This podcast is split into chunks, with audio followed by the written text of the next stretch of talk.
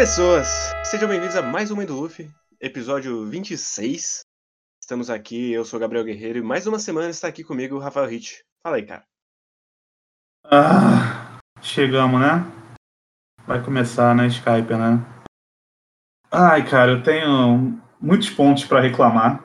E o primeiro deles é tem muito texto desnecessário nesse volume. Isso tem, isso eu tenho que concordar que foi um volume muito truncado. Eu levei mais de uma hora para ler esse volume, acabei de ler agora. E uma das primeiras coisas que eu não gosto nesse volume, eu praticamente vou falar pouco bem desse volume. Eu não gostei, para ser bem sincero. É, além, o, além do texto, a parte do texto não ser, é, ser desnecessário, muito texto ser desnecessário, ela é gritante, principalmente no início, quando ele tenta explicar como são as nuvens. Não, Oda, você não precisa, cara. É para ser de fantasia, velho. Não fica colocando pseudociência no meio da parada. Ficou tão chato, o início é tão chato. Mas, ao mesmo tempo, os personagens são legais. Sim. Então, eu fico meio dividido nessa parte, mas é tanto texto que eu fico eu pendo mais para achar ruim do que para achar bom. Mas vamos lá. Antes da gente começar, a gente tem o pequeno momentinho do nosso querido Barba Negra falando com o Jesus Burgers. Falando, ah, velho, deixa lá, deixa quieto. Uma hora a gente encontra eles de novo. Tá tudo bem. Deixa eles embora.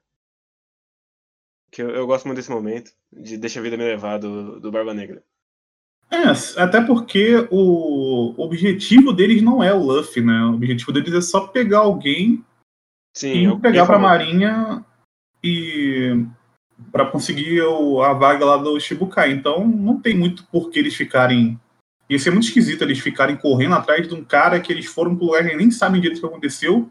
Ah, vai atrás de outro. Tem, tem, algumas, tem algumas pessoas nessa lista aí que eles podem ir atrás. Então faz sentido a, a ideia do Barba Negra ali, né? Aí, aí a gente volta para o nosso núcleo principal. Eu gosto de algumas coisas, não gosto de outras. Eu gosto deles chegando no mar de, de nuvens, aí eles mergulham e testam, aí aparecem os monstros tal. Toda essa parte eu acho muito maneira. Eu gosto do maluco aparecer com uma bazuca e surfando e explodir um navio. Uhum. O que eu não gosto é quando, é quando aparece o nosso querido Don Quixote. Do Pegasus. Que aí começa já, porque pra que tem outra moeda em One Piece pro mundo de cima? Que vai virar um, um embrólio gigante de quanto eles têm que pagar para cada coisa. E isso não importa. Porque mesmo se eles usassem a, os berries, que depois ele faz uma conversão lá, eles não iam ter dinheiro de qualquer jeito. Sim. Então é uma camada a mais de lore que não vai para lugar nenhum. E é só. Me lembrou é, o saudoso Rezero, Uhum. quando logo no começo a gente tem o, o fruteiro lá que, por algum motivo, maçã tem um nome diferente em ReZero e todas as outras palavras são iguais. Aqui é mais ou menos a mesma coisa, porque eles falam a mesma língua das outras pessoas, mas eles têm uma moeda diferente. E é tipo, não, não é assim que as coisas funcionam. Então, pelo que eu entendi desse volume, o que o Oda tá tentando fazer, que eu acho que ele faz bem errado, inclusive, é que ele está querendo falar que eles estão indo para um mundo completamente diferente. É realmente uma viagem de exploração ao desconhecido. Então, tudo tem que ser diferente, inclusive a moeda. O que eu acho estranho é que se, se não existisse uma ligação entre o entre a Grand Line e esse lugar, eu acho que faria mais sentido. Mas como eles mesmo disseram nesse volume que existe, que existe um caminho que você pode entrar pela Grand Line, sem ser aquele da, do, do geyser gigante, uhum. eles têm uma interação com as pessoas desse, do mundo de fora. É, isso é outra então coisa não precisa. Muito esquisita, assim, porque até o, o volume passado era muito uma ideia de lenda. E isso cai por terra assim que eles chegam lá. É, é como Uhum. se só as pessoas em Jaya não acreditassem. Então Uhum. é tudo muito estranho. Eles conhecem inclusive Karuzek.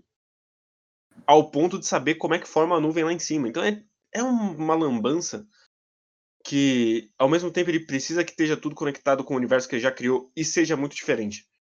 Então fica um nem lá nem cá muito estranho. Então, esse é, um, dos- esse é um dos pontos que eu já acho bem ruim, porque a construção desse mundo como você falou, caiu por terra e realmente é um, sei lá, um baque para mim, assim. Eu, tava tendo, eu, eu não, não relembro, não relembrava muito do início de Skype. Eu lembro bastante da parte final. Então, quando eu cheguei, eu, eu poxa, caraca, mas o, o fator fanta, fantasioso acabou já nesse, nesse, nesse primeiro volume. E aí, quando eles aplicam o lance de Deus e o Luffy fica muito empolgado porque tem um Deus lá, eu fico. Por quê? É, ah, isso aí eu acho que é mais na sua leitura, porque aqui fica bem enfático que ele quer entrar no lugar porque não pode entrar. Não é porque Sim, um... mas não pode entrar porque tem um Deus lá. Então, meio que ele tá ignorando. Meio que ele tá ignorando o fato da existência de um Deus. E meio que ele. Sim. Ah, foda-se que tem um Deus. Ok. Mas eles colocam em texto que eles estão discutindo alguma coisa sobre Deus também ali, deixando o, Zoro muito ateu, inclusive. Grande, grandes então, momentos é, de Kira Zoro. Mas eu vou voltar, porque o, o, o lance desse mundo que eu acho interessante é que eles não conhecem nada daquele lugar, o pessoal que chegou lá. Então, eles chegando. Uh, e, e, tudo que, que move aquele lugar são coisas meio que da natureza. Então, eles usam as conchas, usam várias coisas. É, eles manipulam o ar. Não, tipo, não tem uma rede elétrica, por exemplo. Eles manipulam as coisas de outra forma, eles, com, com as coisas que existem no mundo. Então, dá uma coisa meio tribal para eles, no sentido meio tribal. Ao mesmo tempo que eles não são exatamente, eles não têm um, um, design exatamente tribal, pelo menos não o primeiro povo ali que a gente viu, que a gente já viu que eles são um povo oprimido, de certa forma, no final do volume ele vai dizer isso. E ao mesmo tempo eles têm um deus que, que ficou claro no final do volume, né? Que eles têm um deus que foi deposto. Entrou então, um outro, e entrou um outro no lugar, que era mais forte do que ele. Sim. Aí quando. Aí você vai pegando assim. É, eu vou tentando juntar essas pontas e é muito esquisito o que o Oda está tentando montar nesse início. Porque ele está dizendo que tem um povo que basicamente não destrói o mundo dele para construir coisas, inclusive fazendo uma releitura é esquisito como o Skype não parece um lugar tão fantasioso assim depois de tudo que a gente já viu em One Piece. Tem aquela primeira cena que mostra o, o lugar, que tem as nuvens, tem umas casinhas e tal. Parece tão pequeno. Uhum. Eu fiquei assim, eu não, não lembro, eu não lembro qual, é, qual foi o sentimento que eu tive da primeira vez, mas vendo agora não me senti tão impactado com esse lugar. Eu achei ele meio sem graça. Parecia um. Eu gosto. Parece um episódio de praia. Uhum. Mas o meu grande problema com esse arco, pelo menos com esse primeiro volume, eu sei que vai se estender, mas é que ele mistura dois conceitos que ele quer, ele tem dois conflitos nesse arco que não são conflitos que se conectam, mas ele colocou os dois ao mesmo tempo. Que a parada do, do, do cara mascarado, vamos dizer assim, o conflito do povo do cara mascarado e o Deus deposto não funcionam na mesma narrativa. Eles precisavam ser dois arcos separados e ele colocou no mesmo. Então fica muito esquisito, porque um, um conflito acaba parasitando o outro e os dois ficam no, no meia bomba. Porque para mim ser muito mais interessante se o deus deposto fosse o deus hindu e tivesse um deus cristão lá em cima. Mas é o contrário. E é muito estranho eles fazer essa escolha, sendo japonês. E eu acho de muito mau gosto utilizar termo é, imagens tribais para usar como coisas é, para dar medo. Porque já existe uma resistência muito grande a essas coisas. E aí, quando você evoca essas imagens para mostrar que eles são meio que do mal por causa dessas imagens é muito esquisito. Porque o próprio Japão, ele tem diversas imagens que são consideradas meio bizarras, mas não são exatamente com sentido ruim. E ele usa uma coisa tribal, que não é uma coisa tribal japonesa, é uma coisa muito mais africana, aquelas máscaras lá. E ele tá claramente colocando uma conotação ruim para essas coisas. Tipo, naquela cena que, quando eles já entram no, naquela parte lá que eles estão sendo testados, aí tem umas máscaras gigantes, tá ligado? Uhum, então, foi, lá. Isso. Me, me, me parece que é, é muito. Ai, como é que é o nome? É, é, tão de mau gosto quanto Indiana Jones faz. Então, de pegar é... todas aquelas imagens e colocar como só como algo negativo. Eu, eu acho que é exatamente isso, porque considerando que era 2002 e ele tá no Japão, provavelmente a única visão que ele tem do, do indígena americano, porque é meio que uma ideia de. Eu acho esquisito, inclusive, que é ao mesmo tempo os Incas e o povo Cherokee, mas é tudo índio. Mas é meio que só o reflexo do cinema americano que ele tem ali. É muito Sim. o pica-pau dos anos 70. Então, eu, sim, eu sim. acho meio estranho. Fal, fal, realmente faltou uma pesquisa. Eu não acho que ele esteja fazendo de caso pensado. É mais reflexo do que ele consumiu do que uma ideia. Porque tem um, um bagulho rolando nesse arco de que foi uma expulsão da terra das pessoas. Os caras foram lá, tomaram tomaram a terra e tomaram os símbolos, tanto é que o símbolo dos índios virou, entre aspas aqui, Deus para eles, e é só uhum. eles só uhum. ressignificaram a estátua. Mas eu acho que ele se perdeu no ponto que ele queria fazer. Então, eu vou dizer que é, até pedi para você me explicar, porque eu não sei exatamente qual que é esse ponto nesse momento da história. Assim, eu realmente não entendi. Nesse ponto, não, não vai dar para falar, porque precisa estabelecer mais coisa. Mas toda, toda a questão desse arco é dessa terra prometida que ninguém pode pisar. Esse é uhum. é o, o, grande o grande ouro, digamos assim. O ouro não tá na cidade, o ouro é a terra. Uhum. E isso vai ficar mais claro mais pra frente, mas é muito estranho, porque ao mesmo tempo em que. Porque é uma salada no final das contas. Porque uhum. tem, a, tem as paradas hindu, aí o deus é meio que São Pedro, e aí o, o, o deus Enel é um deus hindu, ele é meio que um Buda, e tem a, aquelas mandala e tal, e o, a imagem que eles cultuam é uma imagem indígena. Então é meio que um. Eu não sei o que eu quero fazer, eu vou botar tudo aqui e vai sair alguma coisa. Porque é, é muito estranho, porque quando a gente vê a, a porra da cidade de Skype, ele é uma grande teocracia, mas o Oda não tem realmente nada para dizer sobre teocracia. Ele só usou um, um sistema de governo opressor qualquer e porque eles estão no céu é uma teocracia. Ele não tem um, um a mais, assim não tem uma grande diferença. É muito estranho, porque a gente acabou de passar de um arco que ele tinha conhecimento do que ele estava fazendo, né? Tem uma ideia clara dele ali. E aí quando puxa para exatamente para cá, realmente, como tu falou, é uma bagunça tão esquisita e tem além de ser bagunçado, é, é, é, além de ser bagunçado, é, é, tem bastante ignorância ali também. Sim. Então eu fico muito receoso, porque eu lembro que é ruim, mas se já começou assim, e ainda nem, vamos dizer assim, e nem mostrou os índios ainda de verdade, eu tô preocupado, porque eu não lembro direito dessas partes, então eu tô preocupado com o que pode acontecer. Porque foi tipo, a gente entrou nesse mundo e eu já não gosto do que está acontecendo aqui, e ao mesmo tempo eu gosto de tudo que ele é, colocou como os dials, eu acho uma coisa muito legal, inclusive, né?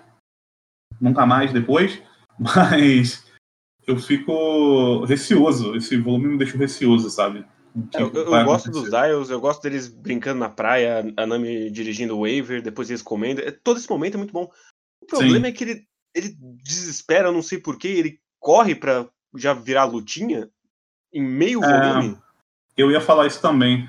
Eu eu fiquei muito confuso porque todos os arcos de One Piece até agora ele estabelece bem o que está acontecendo no lugar e as lutas elas têm um sentido maior. Sim, aqui e é só você tem que passar por esse cara. Sim, virou um arco de torneio, sabe? Meio assim. Eles têm que chegar no lugar e vencer os carinhas e acabou. Então esse bloco, uh, Zoro, é, Luffy, é, Sanji e, e o Sop, para mim é muito desinteressante. Eu não quero saber muito o que vai acontecer ali. Eu tô muito mais interessado no outro bloco. Sim. que foi uma boa ideia que ele teve, que foi juntar o, o Zoro com, com a Robin, porque eles estão com, com, eles têm um conflitinho ali entre eles ainda. É, e eu acho muito legal, né? Com essa, com essa dupla faz dois volumes já.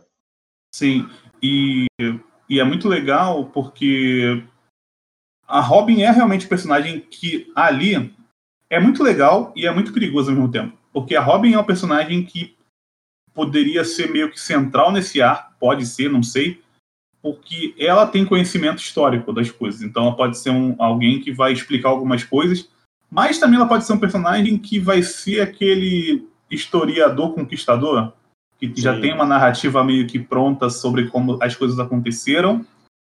E aí eu vou ficar meio preocupado. Tipo, o, método historiográfico dela talvez seja um método esquisito. Então, não sei como é que ela, até onde ela vai chegar, mas eu também fico preocupado com essa parte. Mas ao mesmo tempo eu fico, pô, ela pode ser um personagem que vai ser bem aproveitado aqui. Porque eu já não gosto muito do design dela também, porque ela tá com aquele negocinho no braço, que é uma coisa meio indígena também. E eu não sei por que ele colocou isso nela, nesse arco. É um. É tipo um bracelete, não sei como é que fala. O negócio que tá no braço. Mas é uma parada meio indígena também. Eu, eu acho estranho porque ele colocou em todo mundo todo mundo ganhou um design um pouco mais complexo. Tem alguns que eu gosto, tipo do Zoro, eu gosto dele de óculos. Mas tem uns uhum. que é uhum. só. Um, tipo, o Luffy tá com um bagulho no braço. Também. É tipo, ele colocou. Ele penduri, colocou uns penduricalhos a mais. Uhum. Pra, pra diferenciar do arco anterior, que eles estavam com roupa de, de areia. Assim. Sim, sim como não tinha muito como ele mudar logo de cara, ele teve que só colocar um espinho de Kali, né? Sim. Entendi. Mas. Uma... Porque, assim, no final das contas, para mim, esse volume é só muito corrido. E uhum. saber que depois vão ser 10 volumes de luta é porra, bicho. Tinha tempo para estabelecer as coisas melhor, sabe? Uhum. Principalmente porque, sei lá, do nada aparece aqueles boina, boina verde, só que boina branca e eles são uma piada e acabou. E aí a gente passa na cidade, a gente corre uma, uma linha reta na cidade e a gente não vai mais ver essa cidade direito. Acabou. Foi, foi isso de Skype. E é por isso que eu não entendo quando as pessoas dizem que esse é o arco da aventura. Que aventura? Eu, eu não sinto um ritmo de aventura mais daqui para frente. Sim. Para mim é só não. um survival meia boca. Eu também não, não sinto esse. Quer dizer, tem aventura até, até eles conseguirem entrar na aventura. Basicamente isso. Até eles conseguirem chegar lá, tem um, um ritmo mais de aventura, né? Estão explicando as coisas e tal. Eles estão indo em transformações. Só que quando chega lá, não sei. É, eu fiquei. Foi bem broxante para mim esse volume, sabe? Uhum. Como eu não lembrava de muita coisa, eu fiquei, caraca, velho, sério que era isso? É pior do que eu me lembrava. Muito obrigado, Oda, por me trazer esse maravilhoso arco. E volto a dizer aqui que esse arco não é relevante One Piece. Não é. E vamos ficar 10, eu vou ficar 10 volumes repetindo isso em cada volume com, com um momento diferente.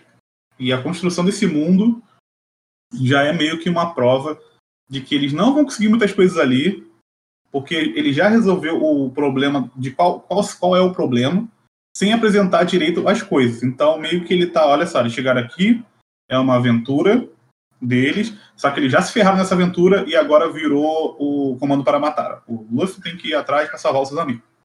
Então, já meio que o, as coisas desse mundo já vão começar a ficar meio tangenciais, porque o grande ponto deles é salvar os outros lá, do sacrifício. Sem nem explicar pra gente, e já ficou tangencial. Isso é uma coisa que vai aparecer aqui e ali, não vai ser o foco do arco, como foi no arco anterior. Sim. É muito esquisito porque foi justamente o arco anterior que a gente passou, sei lá, quatro volumes dentro de Alabasta e sem sair no soco. Uhum. E aí teve um de, de lutinha e acabou. E agora ele decidiu que o arco vai ser sobre o soco. E não são lutas legais. Eu fico spoiler aqui para quem tá ouvindo. Essas lutas são muito sem graça, a maioria. E ainda botou aquela porra que eu odeio, que ele botou, puta, porcentagem. Eu odeio porcentagem em Battle Shonen. Todo autor tem um momento que ele vai botar e é sempre uma bosta. Porque elas não significam nada. Eu não sei como é que tava uh, o One Piece nessa época. Não sei se ele estava super estabelecido. Mas meio que não soa meio como aquele arco não fez tanto sucesso, então você precisa voltar para a origem do Shonen, esse arco aí? Eu, eu não acho, porque já é tipo 2003, assim. Então ele uhum. já era o grande. Ah, é? Eu não sei como é que é. foi a. Não conheço o Lorde de explosão de One Piece. Então, não sei, porque ele me soa muito apressado, então parece que ele tá tentando estabelecer mais o, o mangá na revista, sei lá, meio esquisito. Ou é retornar com antigos. Uhum. Tirando férias, e aí ele não quis pensar muito no roteiro e falou: ah, vamos tirar aí uns, um, um aninho aí, só indo pra frente, é isso aí. Ah, faz sentido também. Sei lá, pra mim, Skype existe pra ele planejar Water 7, assim.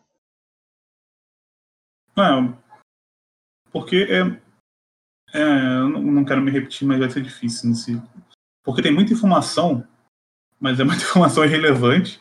Sim. A gente vai ficar discutindo aqui como é que funciona as nuvens, porra. Foda-se. E as partes importantes são coisas que ele tá fazendo setup pro arco que vem, que eu não quero falar o que é, porque eu vou entregar que ele tá fazendo setup. Sim, não tem como falar. Ainda tem isso também, tava pensando nisso. Então, então... Eu, eu, realmente acho que isso aqui é só um pré-Water 7, assim. Ele vai plantar as coisas que ele vai resolver lá. Então aqui é só enrolação por 10 volumes, sim. Ainda, ainda é, é, o que é foda é que são coisas plantadas, tipo, no arco anterior, eram coisas plantadas que funcionavam mais para frente, mas que também faziam sentido dentro do próprio arco. Aqui as coisas são plantadas lá para frente, mas elas não têm muita relação com o que está acontecendo agora. Então você não consegue criar essa conexão entre as duas coisas, então você fica, ah, mas lá atrás ele falou aquilo. Ah, beleza, falou, mas por esse arco, o que, que, que, que ele vale? Nada. Então foda-se. Para esse arco. Eu só queria dizer que eu, eu gosto do design do, do menino redondo ali. Que ele é basicamente um padre, só que sem a bata. Eu gosto. Uhum. E eu nunca é... entendi o que, quem é que tem asa e quem é que não tem. Isso é uma coisa que.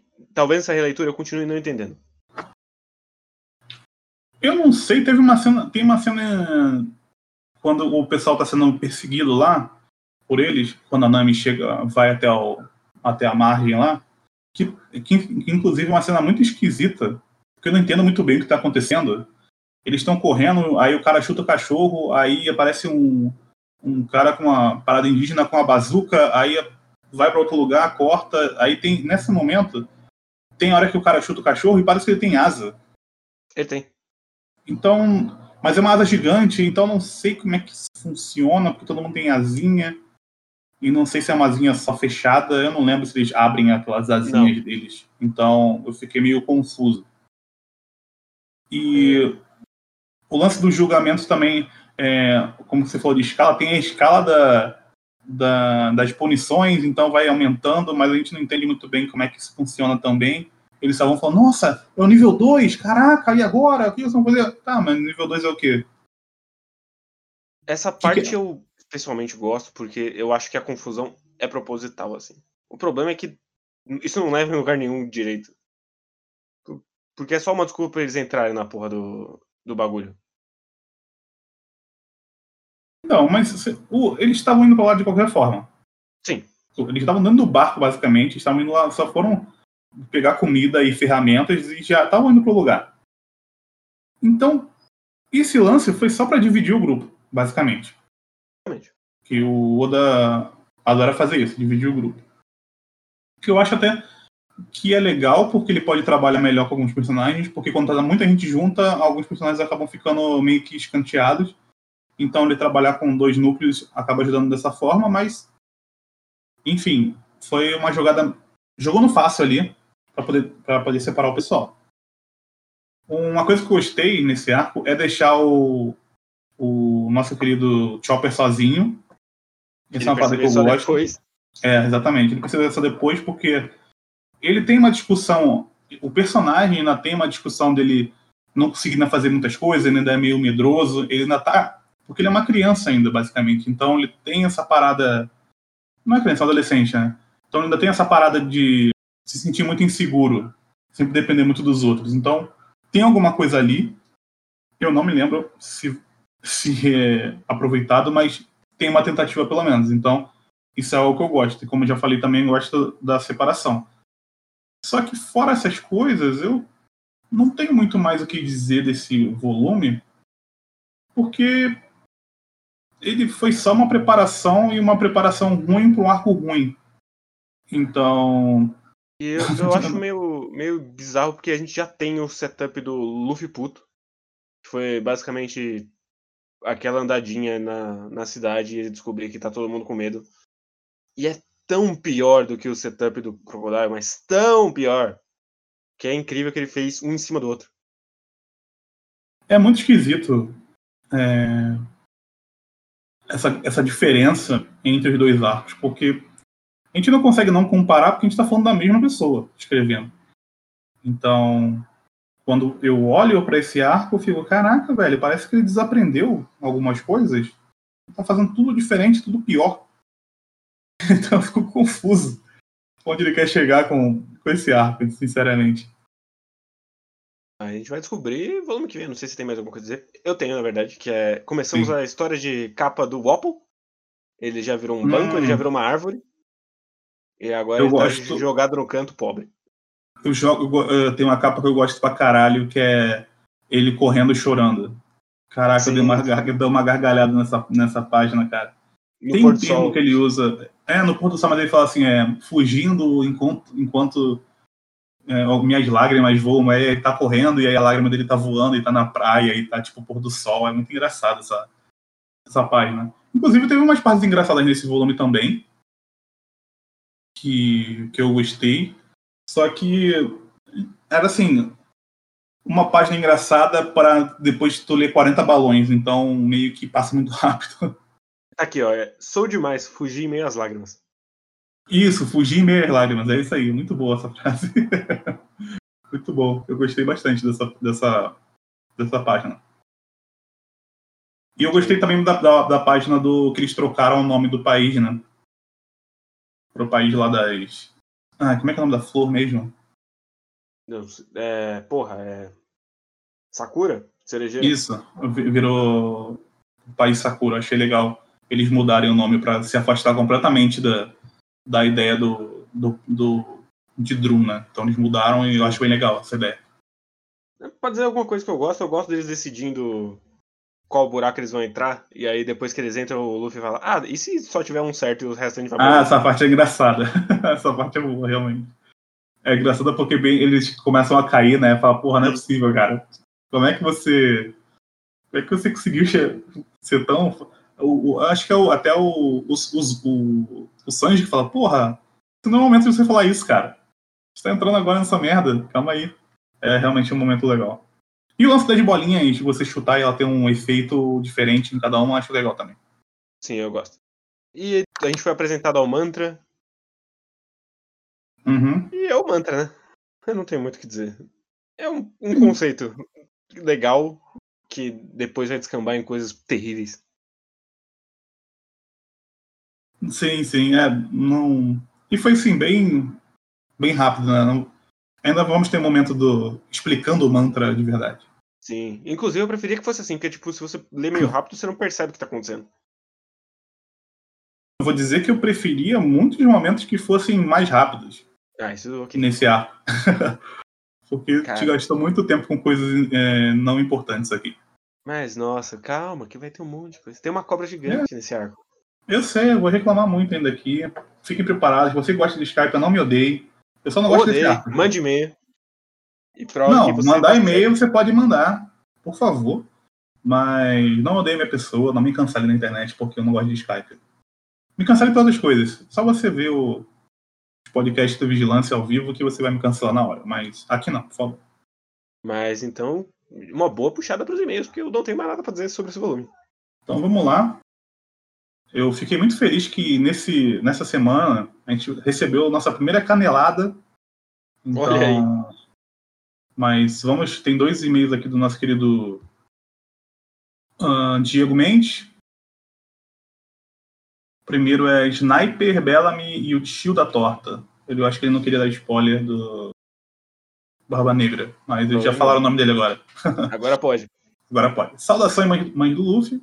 Só passando para dar alguns comentários acerca do episódio passado de vocês. Primeiro. Eita, pô. O computador deu. Em contraste com as impressões do Riz, ou do Hit, ou do Rick, você escolhe, acabo gostando do design do sniper de Jaya. ele é bem simples se comparado a outros designs mais malucos do Oda.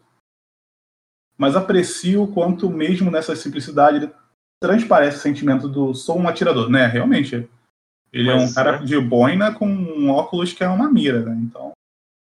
É que eu, eu acho ele tão over. É tão. Ah, esse cara é um atirador, viu? Ele vai enfrentar o Usopp. Ah, que é meio... Não, um pouco a menos. Não, Parece uma pessoa também. e não o atirador.txt. Sim. Com óculos com uma lente é, de mira descarada, além de seu semblante calmo e chapeuzinho bem característico. 2. Em relação ao Bellamy, devo concordar que o Oda fez um ótimo trabalho de fazer alguém com um bando tão detestável. Não só pelo design team playboy musculoso de língua para fora, não só pela humilhação e surra gratuita sem retaliação do Luffy e Zoro, mas também por acompanharmos isso pelos olhos da Nami, porta-voz do leitor na cena. O mais revoltante é a ciência prévia de que o Bellamy provavelmente estava errado. Afinal, o que é uma ilha do céu quanto se tem uma baleia gigante, dinossauro e barcos caindo do céu, etc. Depois dessa cena, queremos ver o Bellamy receber o que merece, físico e ideologicamente, mas não seria natural isso acontecer ainda. Para mim, esse foi um ótimo exemplo de um autor segurar um payoff até a hora certa. Valeu a pena esperar. Terceiro ponto e último, Quanto ao tiozinho da torta em Jaya, de fato tem um design maravilhoso, provavelmente pelo seu biotipo imenso e de pernas finas.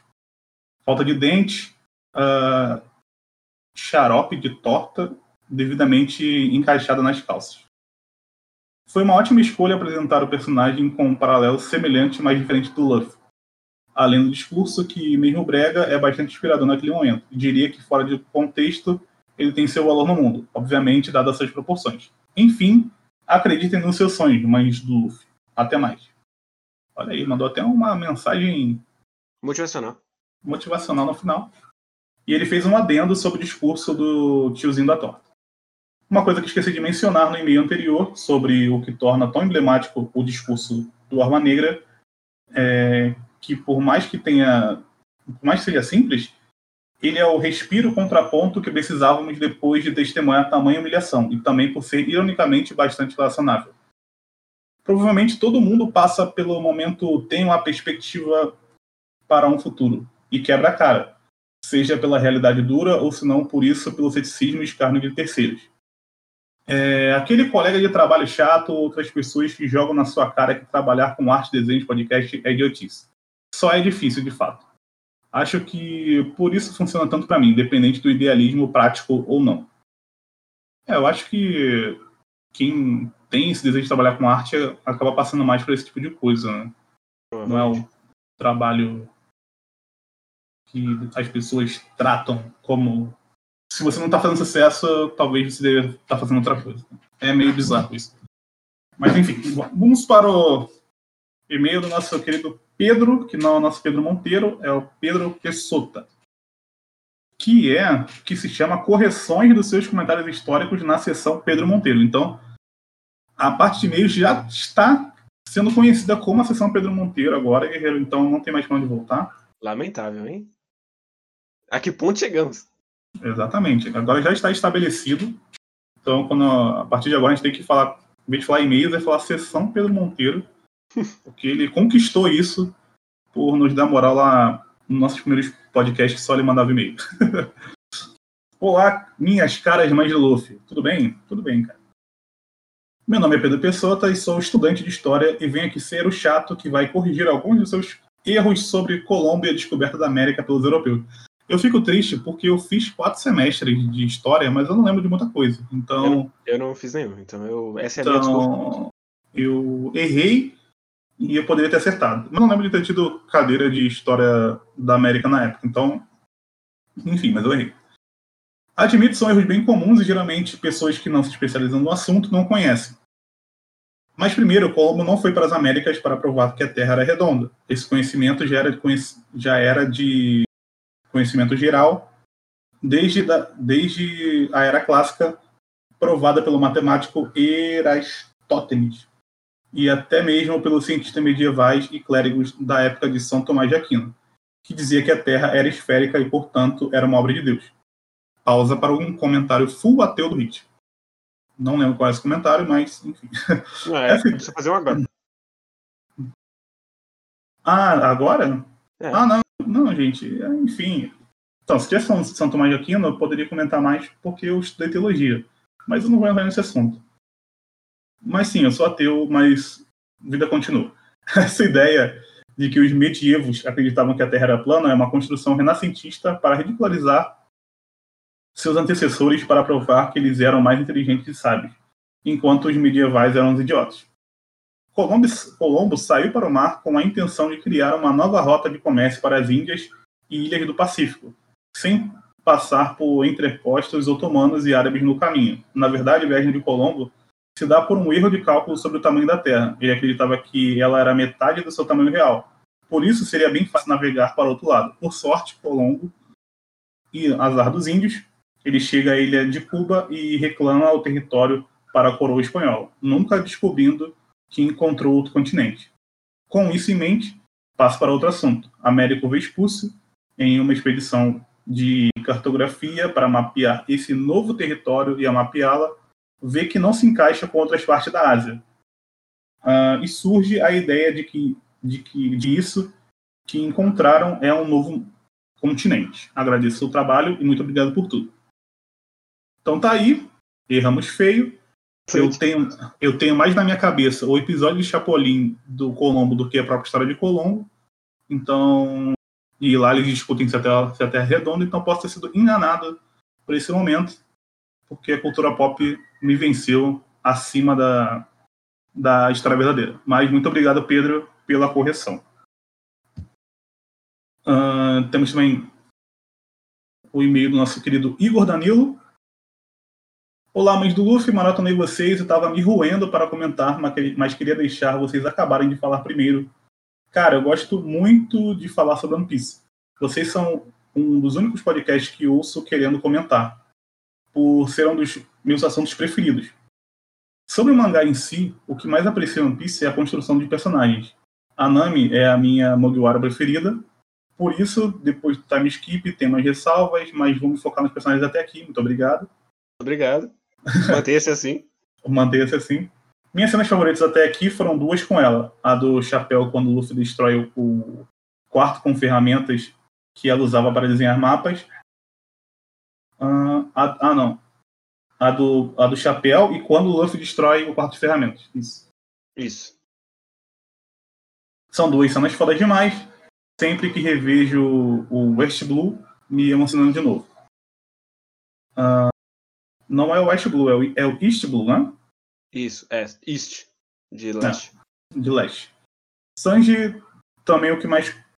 Sanji também, o que mais curto no personagem é a relação dele com o Zef. E o chute, que acho legal, o estilo de luta bem original. Vocês também disseram que a Labum foi meio chato e eu também achei. Mas aquele retcon para mim funcionou bem para corrigir essa falta de importância desse pequeno arco.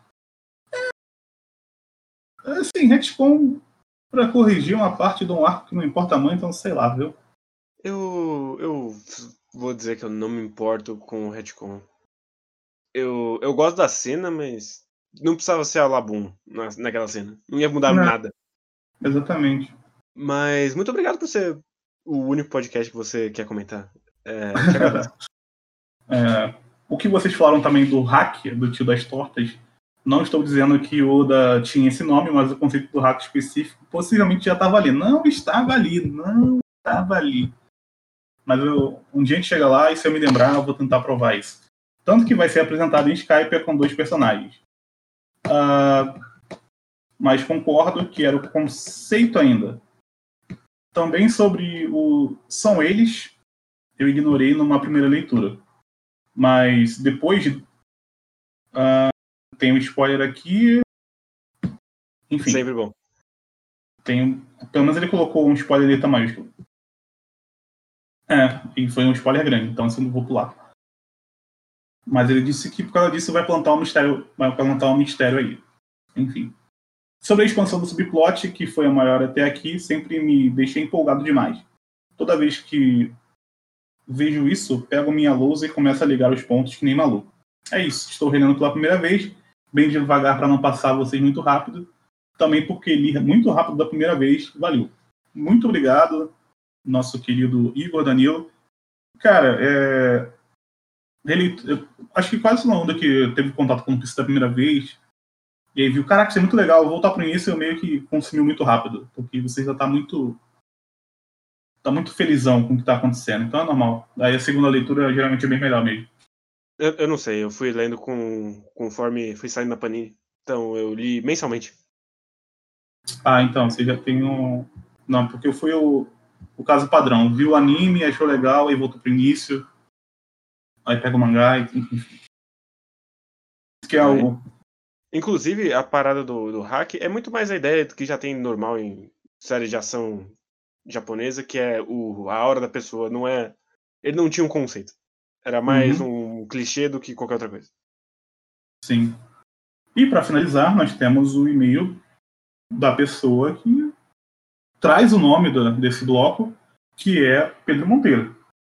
Uh, ele fala sobre o volume 26, que é o volume que nós acabamos de falar aqui.